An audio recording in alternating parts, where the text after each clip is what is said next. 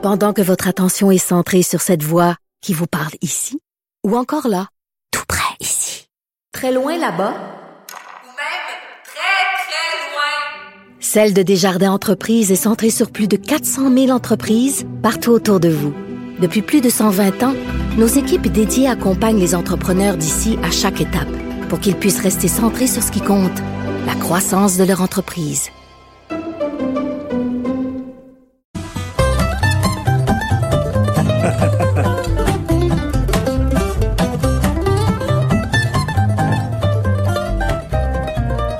Hey, ça met de bonne humeur, ça. Ça met de bonne humeur. C'est quoi cette euh, tune-là? Hey, salut Richard, comment ça va? Salut, ça va très bien. Écoute, euh, là, ce qu'on vient d'entendre, c'est une légende du bluegrass au Québec. Euh, C'est quelqu'un que j'ai découvert en 1996 ou 97. C'est au Festival Mémoire et Racines, pas bien loin de Montréal, à, à côté de Joliette, à Saint-Charles-Borromé. Euh, ce gars-là s'appelle Denis Phoenix. c'est un éboueur à la ville de Montréal. C'est quelqu'un Ah, qui travaille à oui. la ville de Montréal. Puis, euh, tout à coup, on voit ce gars-là arriver. Euh, écoute, tu nous, on connaissait là, tous les, les, les grands noms là, ou les, les, les noms connus de la musique folklorique au, au, au Québec, puis tout ça. Puis, tout à coup, dans- sur, une scène, ce, monsieur-là arrive un peu un peu déglingué, puis il s'installe, contrebasse, mandoline, lui à la guitare bluegrass, puis on, on connaissait pas ça, le bluegrass. Moi, je connaissais pas ça du tout. On est ressorti de ce genre, de, ce- de cette heure-là, complètement sur le cul.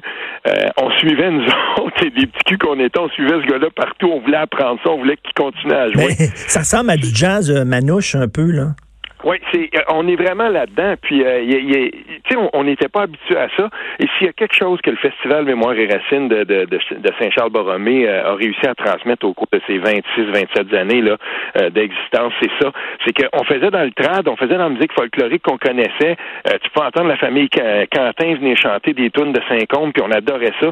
Mais aussi, on peut se retourner de bord, puis arriver, puis tomber sur quelqu'un comme lui, ou euh, un groupe, par exemple, qui va arriver, puis qui va faire de la musique klezmer, un groupe de Montréal ou même d'Europe et tout ça. Puis c'est c'est tellement important. Moi, c'est le genre Et- de musique que j'adore. La musique klezmer, le jazz manouche, là, euh, du bluegrass et tout ça, là, c'est en plein Ben, ça. Denis Phoenix et le Dill Pickers Band, c'est difficile à trouver. Euh. Si vous trouvez ça quelque part, ça vaut la peine. Vous allez adorer ça. Et tu vas, je suis certain que tu vas aimer ça, Richard. Et Il y a un méchant Pékin, en tout cas? Ah oui, oui, oui, ah oui, c'est c'est c'est un c'est un c'est vraiment c'est ce gars-là, c'est une légende euh, vrai. Puis puis moi là quand quand je l'ai vu jouer là, sa dextérité puis son son habileté. Ouais, ça me fait euh, penser à du Django Reinhardt, là aussi, là, que, que, que, j'aime beaucoup. On est là-dedans. là, C'est très le fun. Écoute, je veux te parler parce que, écoute, on est tellement la même longueur d'onde. Vraiment, là, j'ai lu euh, ton texte que tu as écrit et tu m'as enlevé les mots de la bouche où tu dis, et moi, j'ai peur, je crains que, bon, il y a un élan ces temps-ci de, de solidarité, de mobilisation, de on serre les coudes, on respecte les consignes euh, et tout ça. Mais toi, tu sens que ça commence ou tu as peur que ça s'effrite? Oui, mais j'ai, j'ai là tu parles de ce que j'ai écrit hier. C'est Oui. un statut, mais je suis en train de développer ça en texte un peu parce que j'essaie de mettre des mots là-dessus. Mais ça a commencé tout ça euh, parce que j'ai de- depuis quelques jours, mais hier là encore plus, euh, je recevais des, des mots, des. Tu sais, on, on est dans le domaine des médias, puis il y a des gens nous écrivent des fois, ils veulent, ils, ils veulent avoir une voix, puis là je comprenais pas trop. Là, il y a une personne qui m'écrivait depuis quelques jours puis qui me parlait de ce qui se passait euh, dans, dans le milieu des CHSLD. J'ai fini par comprendre que c'est une personne cadre et puis euh, ce qu'en- en fait, après avoir discuté finalement avec cette personne-là, ce que j'ai fait hier, elle m'expliquait que euh, c'est- carrément pour elle, c'est carrément là euh, décourageant, déprimant de constater que un des vecteurs de propagation dans les CHSLD, c'était la mobilité de la main d'œuvre. Puis euh, on, on m'a expliqué là, un peu un peu comment comment ça fonctionnait. Puis là, ben tu sais dans les C'est-à-dire le préposé, les préposés se promènent d'un CHSLD à l'autre. Ils vont dans, tu sais, ils sont pas, ils sont pas confinés dans un CHSLD. Ils, ils font le ménage dans, ils s'occupent de, de, de- de bénéficiaires dans un, après ça, ils s'en vont dans l'autre, puis ils s'en vont dans l'autre. Oui, puis on n'a pas le choix parce que là, les gens tombent malades, puis la mobilité de la main-d'œuvre qui était une force et, qui était comme une espèce de. Tu sais, c'était- quelque chose, une béquille sur laquelle on, s'appuyait avant et tout ça. Mais là, c'est en train de, de, vraiment devenir problématique. Puis, tu sais, et, je voyais ça, je voyais ça depuis quelques jours. Les gens disaient, ouais, mais OK, c'est le fun, la conférence de presse, là, à 13 h Puis on, on veut tous être derrière à 95 être derrière François Legault, puis se dire, ben voilà, tu sais, ils font une bonne job et tout ça. Puis c'est- tout ça demeure vrai, mais tout à coup, on voit, on, voit un peu ce qui se passe, on voit un peu ce qui arrive dans les CHSLD, dans les résidences privées. Les gens constatent un peu que, ouais, mais peut-être que dans l'après-COVID-19 au Québec, il va falloir repenser cette. Écoute, là, attends une minute. C'est-tu quoi? Honte à nous. Steve, honte à nous. Hmm. Parce qu'on savait que c'était comme ça dans les CHSLD.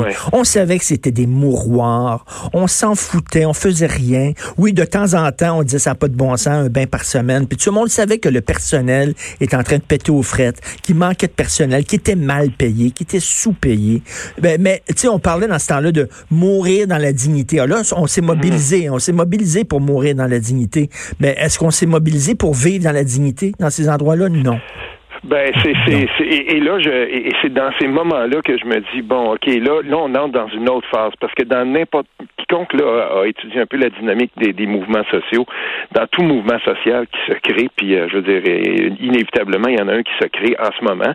On est trop contemporain là, pour le, l'analyser le, de façon très très fine. C'est pour ça que je suis pas capable de mettre les mots exacts là-dessus. Mais il y a une chose par exemple dans tout mouvement social qui se crée arrive un moment donné où les attentes de la population puis la réalité peut-être qu'il n'y a pas une une, adéquation parfaite. Puis hier et depuis quelques jours, là, ben, on s'aperçoit que, tu sais, je ne sais pas si c'était la bonne affaire pour Justin Trudeau d'aller dire hier, ben ouais, peut-être que ça, on va en avoir pour plus qu'un an. Moi, mais, euh, méchant coup de massue, mais m'a dire un coup de massue en plein front. Euh, mais en même temps, regarde, il y, a, euh, il y, a, des moments dans la vie pour rassurer les gens, puis il y a des moments dans la vie pour dire ce qu'il y en est, pour regarder la réalité en face. Puis Justin Trudeau a eu le courage, puis moi je le salue, c'est rare, j'ai des bons mots mm. pour lui, mais il nous a regardé en face et il nous a traités pas comme des enfants, comme des adultes, puis il a dit ça va être dur, puis ça va être long. Oui, il a dit ça, mais d'un autre côté, c'est parce que depuis le début de la crise, euh, c'est, ça n'a pas été un modèle, euh, si on veut, de, de, de, de d'explication très. Euh, si, je compare, par exemple, le message que Justin Trudeau, souvent avec les, les, les longues phrases creuses, puis, mm. je veux dire, en français, c'est pénible d'écouter ce, ce, ce, le, premier ministre. Puis là, tu sais, je me dis, bon, là, on, on, regardait ce qui nous était servi, par exemple, au Québec par le, par M. Arruda, par la ministre McCann et tout ça, par François Legault. Tu sais, c'était toujours un petit peu plus précis. On avait, on avait l'impression mais là, on entre dans une autre phase. On entre dans la phase où euh, tout à coup, les, les, les, les espèces d'espoir ou la compréhension même que les gens avaient, puis les attentes que les gens avaient par rapport à tout ça, ben là, on entre dans, dans quelque chose de complètement différent. Puis là, on va tester. On sait là qu'on va voir comment que ça va, comment que ça va se passer tout ça. Hier, le docteur Arruda, il a voulu rassurer les gens, puis il a dit non, attention là, on sera pas en confinement comme ça pendant des mois, puis des, parce que là, il va y avoir des suicides, il va y avoir des dépressions, des gens, des, des couples vont se défaire et tout ça. Tu sais, on entre dans quelque chose mais, mais, en même temps, là, ça, ça va se terminer, la crise, quand il va y avoir un vaccin. C'est ça qui est ça. D'ici là, il va falloir faire attention. Puis le vaccin, c'est dans peut-être un an, un an et demi. Penses-tu vraiment qu'on va pouvoir respecter les règles de distanciation sociale, de respecter ça pendant un an et demi? Ben non, je, non seulement je, ben je ne le pense pas, mais je pense que là on commence à comprendre un petit peu plus euh, le concept. En anglais, on dit herd immunity, c'est-à-dire de, de, de, d'espèce de immunité de masse. Et puis euh, pas que je veux, euh, pas que je veux qu'on, qu'on, nous embarque dans un chemin comme celui que la Suède a pris, mm-hmm. mais ce que je veux dire par là, c'est que petit à petit, il, il, va quand même se créer ce phénomène-là. Puis quand on dit confinement un peu plus sectoriel, là, parce que ou des, des, des, des, des un confinement qui vise des, des gens précis dans la société, ben on on va s'en aller un petit peu plus vers ça, tout en respectant toujours la distanciation sociale, mais en acceptant qu'il y ait une certaine forme de propagation communautaire pour autant que le système de santé soit capable d'absorber cette, euh, cette euh, en attendant qu'il n'y ait pas de vaccin puis qu'il n'y ait pas vraiment de, de, de, de, remède par rapport à ça, mais en acceptant que ça se propage justement parce que ça va encourager l'unité de masse.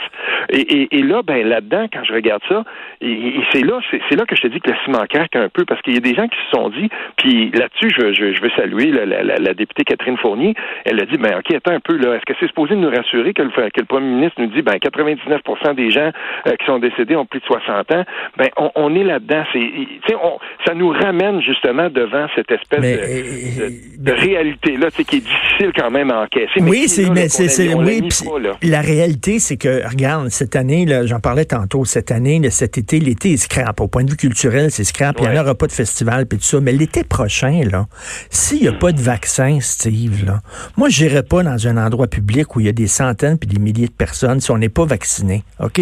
Fait que l'été prochain, il n'y en aura pas plus de festivals, puis il n'y en aura pas plus de Jeux olympiques, puis il n'y en aura pas plus parce que le vaccin sera peut-être pas trouvé. Puis tant qu'il n'y a pas de vaccin, ben il peut pas avoir des rassemblements de groupes comme ça. C'est ça la réalité à la, à la quantité de gens en ce moment, puis d'intelligence qu'on mobilise pour ça, euh, je fais partie des optimistes peut-être, mais euh, je, je, je, suis pas certain même que ça va prendre un an parce que on le voit bien là quand quand je regarde, je suis chanceux, j'ai des gens autour de moi qui euh, qui sont des scientifiques et qui, qui sont capables par exemple de me pointer parce que je suis pas un scientifique, mais je suis un avide lecteur, puis j'aime comprendre, puis sinon je pose mm. des questions.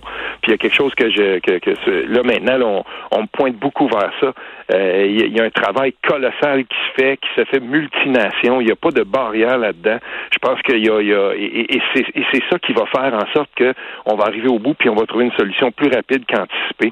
12 mois là, c'est très très très jouable puis probablement même un peu avant parce que euh, les nations collaborent entre elles puis qu'il n'y a plus de barrière entre. Ben, j'espère que tu as raison. J'espère que tu as raison. Je veux rien te dire. Mm-hmm. Je veux rien te dire qu'on n'a toujours pas trouvé le vaccin sur le SIDA. Hein? Il n'y a toujours pas de vaccin qui existe pour le SIDA. On vit avec le sida. On a mhm. réussi à, à, à, ce que les gens survivent plusieurs années, mais il n'y a toujours pas de vaccin. Oui, c'est vrai, mais je pense que là, on est embarqué. Chaque, chaque situation étant, euh, étant unique en elle-même, je pense qu'avec le coronavirus, les, les, gens aussi ont compris que, et, et là, ça, c'est ma compréhension de la chose, en tout cas, c'est que ce type de, de, de, ce type de, de, de pandémie-là, de, de, coronavirus, ça pourrait revenir, ça pourrait revenir et être encore plus létal si la bactérie en elle-même était différente, s'il y avait une mutation qui peut. Fait que, dans, dans des cas comme ça, euh, l'humanité a, a, tout, euh, a, tout le, le, je veux dire, il faut, il faut collaborer. Puis il faut que l'humanité travaille de concert. Puis je pense qu'on est en train de le faire. Donc on verra rendu là. Mais une chose est certaine, c'est que là, présentement, ici, en ce moment, en 2020, dans la situation du Québec, on entre dans une dans une phase critique de la, mm. de, la mobilisation sociale. Puis j'ose espérer, en tout cas, j'ose espérer que euh, on, va continuer dans la veine, qu'on va continuer comme on est là, puis qu'on qu'on va faire preuve aussi d'un petit peu euh, d'un petit peu de. Il va falloir laisser la chance aussi euh, aux gens qui nous gouvernent, puis à ceux qui sont là en ce moment. Il faudrait être indulgent parce que moi, je, je, ne doute pas un seul instant de la bonne volonté des gens qui nous gouvernent, tout parti, tout ça qui, sais, je, je, doute pas de ça. Mm. Mais là, maintenant, il faudra faire attention, puis il faudra qu'on porte une attention particulière à comment on va distribuer, on va disséminer le message pour euh, pour, pour, favoriser la mobilisation et non pas euh, peut-être lancer des, des fois des, des, des, phrases dans la population qui peuvent être mal interprétées. Et, là, ça va être une, phase critique. Ben, j'ai hâte de euh, te lire. Oui. Je veux dire une chose il va falloir qu'on remette en pertinence plus, plus, plus longtemps que ça va durer tout ça. Est-ce qu'on a vraiment besoin d'avoir un point de presse à 13 heures à tous les jours? J'espère qu'on va se, se, poser la question. Est-ce qu'on ne devrait pas peut-être commencer à réduire ça, mm. puis à dire on va en faire un, à tous les deux jours ou un tous les trois jours quand on a vraiment de l'information sensible à donner. Tout à fait d'accord. Tout à fait d'accord avec toi. Faut mm-hmm. pas que ça soit un, show de relations publiques pour le gouvernement non plus là. Mm-hmm. Puis euh, tu sais, il faut que ça soit non. Tu as tout à fait raison là. Euh, tu sais, si c'est pour répéter les mêmes faire, puis euh, régulièrement, on n'a peut-être pas besoin d'un point de presse. que l'équipe des communications de François Legault et de, et de la CAQ et, du gouvernement soit en train de se demander à tous les jours qu'on fasse des... Dès que le, point de presse de 13 heures est terminé, bon, ben OK, qu'est-ce qu'on va trouver pour demain, tout ben ça? Là, ils ont, ils ont de l'information sensible, ils, la partagent, mais il va en avoir de moins en moins plus longtemps que ça va durer. Et, ça, ben, je pense que ça, ça vaudra la peine peut-être de reconsidérer la formule. Écoute, euh, euh, en terminant, euh, Pâques ce week-end, pour toi, c'est quoi ta Pâques? Qu'est-ce que ça veut dire, Pâques, pour toi? C'est une journée comme une autre? Tu t'en fous? Tu as une vision euh, laïque et séculière de la, de la Pâques ou quoi? Ben, c'est, habituellement pour nous, c'est un, moment de rassemblement familial. Nos familles étant disséminées partout sur le territoire québécois. Mais là, ce qu'on va faire, c'est qu'on va porter une attention là, vraiment particulière aux, gens autour de nous. Euh, tu sais, on va, on va se faire des FaceTime. On a déjà un de planifié ce soir qui va être assez festif, merci. Euh, puis en même temps, je veux dire, euh, tu sais, comme comme les autres fêtes là, qui, qui viennent de, de, de, notre héritage chrétien. Moi, je regarde ça, puis euh, étant pas pratiquant du tout, mm. ben, je, je me dis que c'est, c'est le moment quand même pour nous rassembler rassembler parce que même s'il n'y a pas d'élément, si on veut, pour moi, religieux dans tout ça, il y a certainement un, élément humain, un élément de pause, un élément où, euh, tu sais, il y, a une facette là-dedans. On a, on, a des êtres sociaux, on a besoin de rituels. Que ce soit, tu sais, euh, OK, la religion, c'est correct, ça n'a pas besoin d'être un rituel religieux, mais on a besoin de rituels. Oui. Oui, on a besoin de rituels, mais tu sais, euh, je vais donner un exemple. Euh, habitant dans un village où, euh, comme tous les villages au Québec, il y, a, une grosse, grosse église qui trône en plein milieu, puis c'est un beau bâtiment. Chez nous, il est absolument magnifique. ben, tu sais, moi, j'ai toujours fait, j'ai fait ça avec mes enfants. On est allé le visiter, on est allé dedans. Il y a eu, il y a eu des activités des fois que, tu sais, bon, ben, c'est une grande salle quand même. L'école, on est allé là. Il y a eu des petits spectacles qui ont eu lieu là. Tu sais, je, je ne veux pas priver mes enfants de l'éducation de ce que c'est. Je vais leur laisser à eux le soin un jour de voir s'ils veulent être pratiquants ou pas ou s'ils veulent croire en, quoi que ce soit. Ça, ça me regarde pas. Ça va être à eux de le décider. Mais il y a une chose, par exemple, c'est que on, on, veut qu'ils soient conscients de ça. Puis on le fait, là, je veux dire, à l'école, on va leur apprendre quand même les les les les, les, les tenants et aboutissants de ce que c'est. Bon, c'est parfait. Mais pour nous, en famille, l'important de, de, de, de, cette fête-là, ben c'est justement d'être ensemble, d'être en famille, puis de mhm. dire, ben, on prend cette pause-là, on a ces quatre jours-là, puis euh, il faut se rassembler, puis il faut il faut parler. Euh, il faut il faut voir les grands-parents, il faut leur parler, il faut voir la famille élargie, puis toujours. Pour nous, c'est important l'espèce de, grand esprit de famille qu'on continue à, cultiver ça avec même la famille élargie. C'est ça pour nous, Tout à fait. Écoute, je te souhaite une belle Pâques, un beau week-end avec tes proches, puis on se reparle la semaine prochaine. J'ai hâte de te lire. Salut, Richard, à toi aussi. Salut, attention à toi. Bye.